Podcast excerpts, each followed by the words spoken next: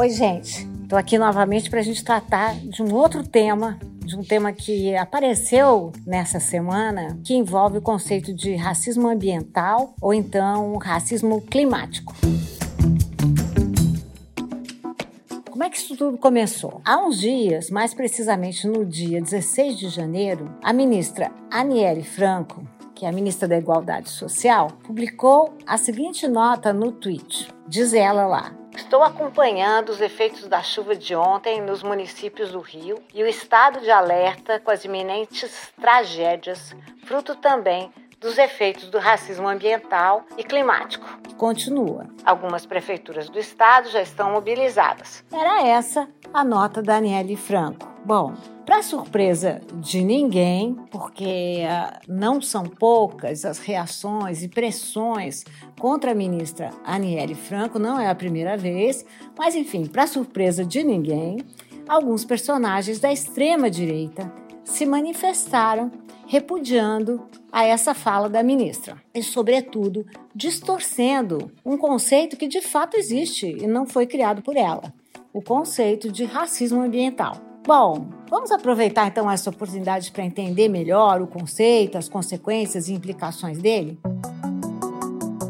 Vamos lá. Onde é que esse conceito surgiu? A expressão racismo ambiental não é nova, de jeito nenhum. Ela foi criada na década de 1980 pelo Dr. Benjamin Franklin Chaves Jr., que nasceu em 1948 e ainda está vivo. Ele é químico e uma liderança, ele é reverendo e uma liderança, uma grande liderança do movimento dos direitos civis dos negros nos Estados Unidos. Pois bem, o conceito de racismo ambiental surgiu em meio aos protestos contra depósitos de resíduos tóxicos no condado de Warren, na Carolina do Norte, nos Estados Unidos, onde, não por acaso, a maioria da população é negra. Vamos trazer essa discussão agora para pensar o Brasil de 2024. Como é que esse conceito se aplica por aqui? Olha só, basta olharmos para o lado no nosso próprio município, onde quer que você viva. Pense, por exemplo, onde estão instalados os aterros sanitários, qual é o perfil dos moradores ao redor desses aterros. Vamos lá, outro exemplo.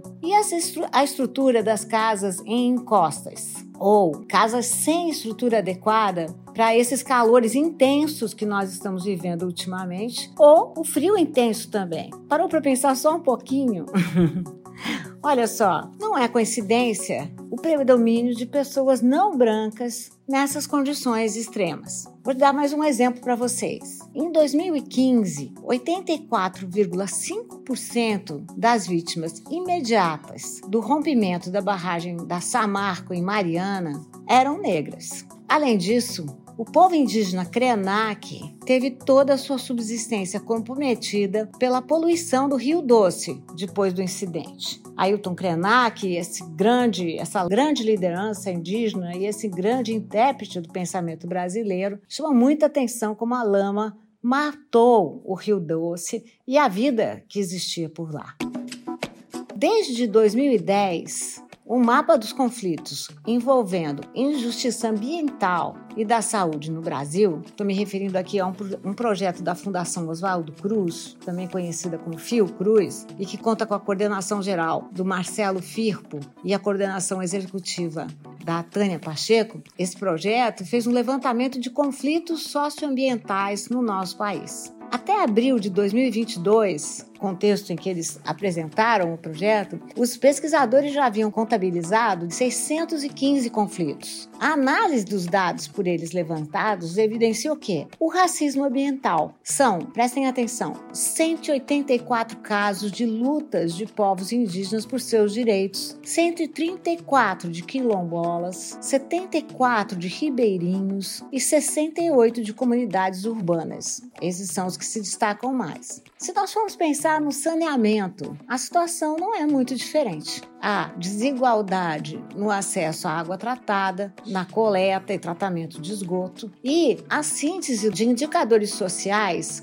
chamado CIS, SIS, realizada pelo Instituto Brasileiro de Geografia e Estatística, o IBGE, isso em 2018, mostrou, vejam bem, que 54,7% dos domicílios em que a pessoa residente era negra ou parda tinham acesso simultâneo ao serviço de abastecimento de água por rede geral, esgoto por rede coletora ou pluvial e coleta direta ou indireta de lixo. Entre os domicílios em que a pessoa residente era branca, esse percentual subia para 72,1%. Vejam a diferença de 54,7% quando um morador, a pessoa residente, era negra ou parda para 72,1%. É muito racismo ambiental. Bom, como é que a gente pode combater isso tudo? De acordo com o site do CEE, que é o Centro de Estudos Estratégicos da Fiocruz, para combater a desigualdade socioambiental, é necessário um esforço que precisa ser conjunto das comunidades afetadas, de organizações não governamentais, de empresas privadas e governo. Isso porque, gente, nós precisamos garantir o acesso igualitário aos recursos naturais e aos serviços ambientais, bem como nós precisamos muito investir em infraestrutura do saneamento básico, e água potável para as comunidades marginalizadas. Água boa, gente, ainda não é uma realidade para esse país inteiro. Algumas dessas medidas propostas pela Fiocruz são reconhecimento da existência do racismo ambiental e conscientização da sociedade sobre a gravidade do problema. Vejam, é a Fiocruz chamando atenção para esse conceito, não é a ministra apenas investimentos em infraestrutura de saneamento básico e água potável em comunidades marginalizadas. Outro perfil perverso do racismo ecológico. 3 regulação mais rigorosa de empresas que causam danos ambientais, incluindo multas e outras penalidades. Demorou, não é? Quarta medida: participação e consulta das comunidades afetadas nas decisões relacionadas a projetos de infraestrutura e desenvolvimento. Ou seja, é preciso consultar as comunidades. Não é possível impor dessa maneira. Mais uma medida: políticas públicas que promovam a igualdade socioambiental com a distribuição justa de recursos e serviços ambientais. Por fim, promoção de iniciativas educacionais e culturais que incentivem a diversidade e o respeito às diferentes culturas e tradições. Vejam que importante. Não se trata de impor uma medida educacional de cima para baixo. Se trata de lidar com a diversidade, incentivar a diversidade, respeitar, inclusive, as tecnologias já aplicadas pelas diferentes culturas e tradições. Portanto, também é necessário uma regulação mais rigorosa das empresas que causam danos ambientais. Bom, vamos lá voltar ao começo do nosso podcast. Aniele Franco errou ao utilizar esse termo que será que a extrema-direita ataca, sobretudo, as mulheres, as mulheres ministras, ainda mais uma mulher negra como a Aniele Franco? Nesse caso, pessoal, não há erro algum. A Aniele acertou. Num país desigual como o nosso, o racismo atravessa todas as estruturas. Atravessa o gênero, atravessa as regiões, atravessa a classe, atravessa a geração e atravessa os diferentes ambientes. Não é uma coincidência, um acaso dos céus, o fato das populações negras serem mais afetadas, eu tenho dito isso, pela Covid. Foram as grandes vítimas. Não há nenhum dado biológico aqui, o dado é de racismo ambiental, porque essas populações vivem em locais sem infraestrutura, em locais sem água potável, enfim, estão mais sujeitas a esse tipo de risco ambiental. O mesmo vale para deslizamentos, o mesmo vale para aterros, ou enfim, esse imenso acidente ecológico que foi Brumadinho e Mariana. Termo racismo ambiental te parece adequado? Por que será que é adequado? Na minha opinião, é sim adequado, porque não é possível acreditar que a realidade se divide em pequenos latifúndios totalmente separados.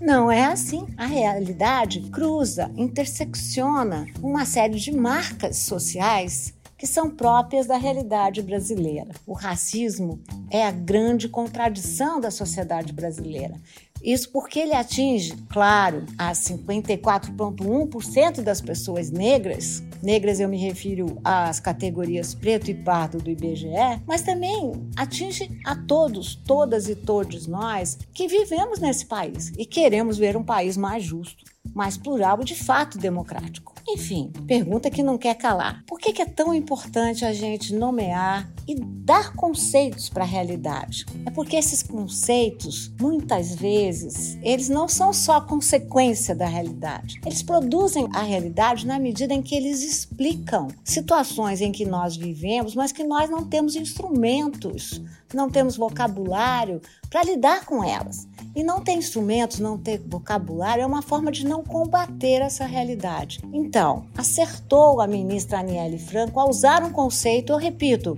que não foi criado por ela, de racismo ambiental. Se nós utilizarmos, não só utilizarmos, mas pensarmos nas consequências desse conceito, quem sabe a gente não vai construir um país muito melhor para que a gente possa viver.